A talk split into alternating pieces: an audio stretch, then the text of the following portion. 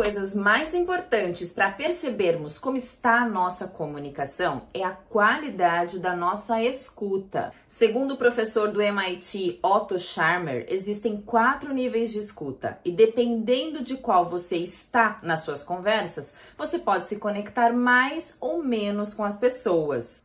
Eu sou Fernanda de Moraes e se você quiser saber mais sobre esse assunto, vem comigo. O primeiro nível, chamado downloading, é o nível em que eu escuto para responder e não para compreender o que foi dito para mim. É uma escuta sem qualidade.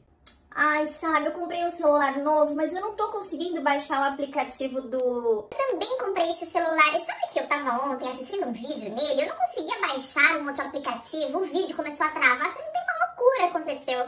Percebeu? A primeira nem conseguiu explicar qual era a necessidade. O segundo nível, chamado de open mind, eu abro a minha mente para escutar, para entender quais são as necessidades. Eu tenho curiosidade de saber de onde vem aquela opinião, de onde vem aquela necessidade. Mesmo que a pessoa tenha uma opinião contrária à minha, eu investigo para entender qual é a real situação. Me conte mais, apareceu qual mensagem no seu celular?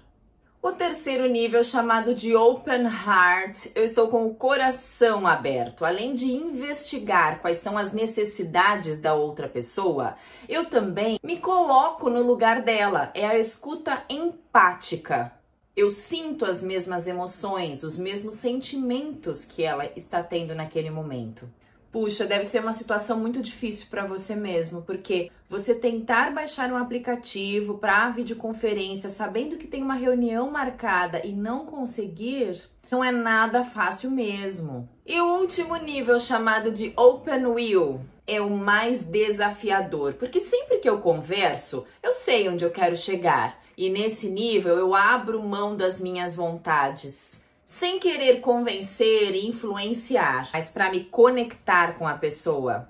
É o momento em que eu encorajo a outra pessoa a ter uma ação, eu tenho um insight que pode ajudar aquela pessoa. Você já pensou que de repente você pode telefonar para o seu gestor e perguntar se mais alguém do time está tendo o mesmo problema que você?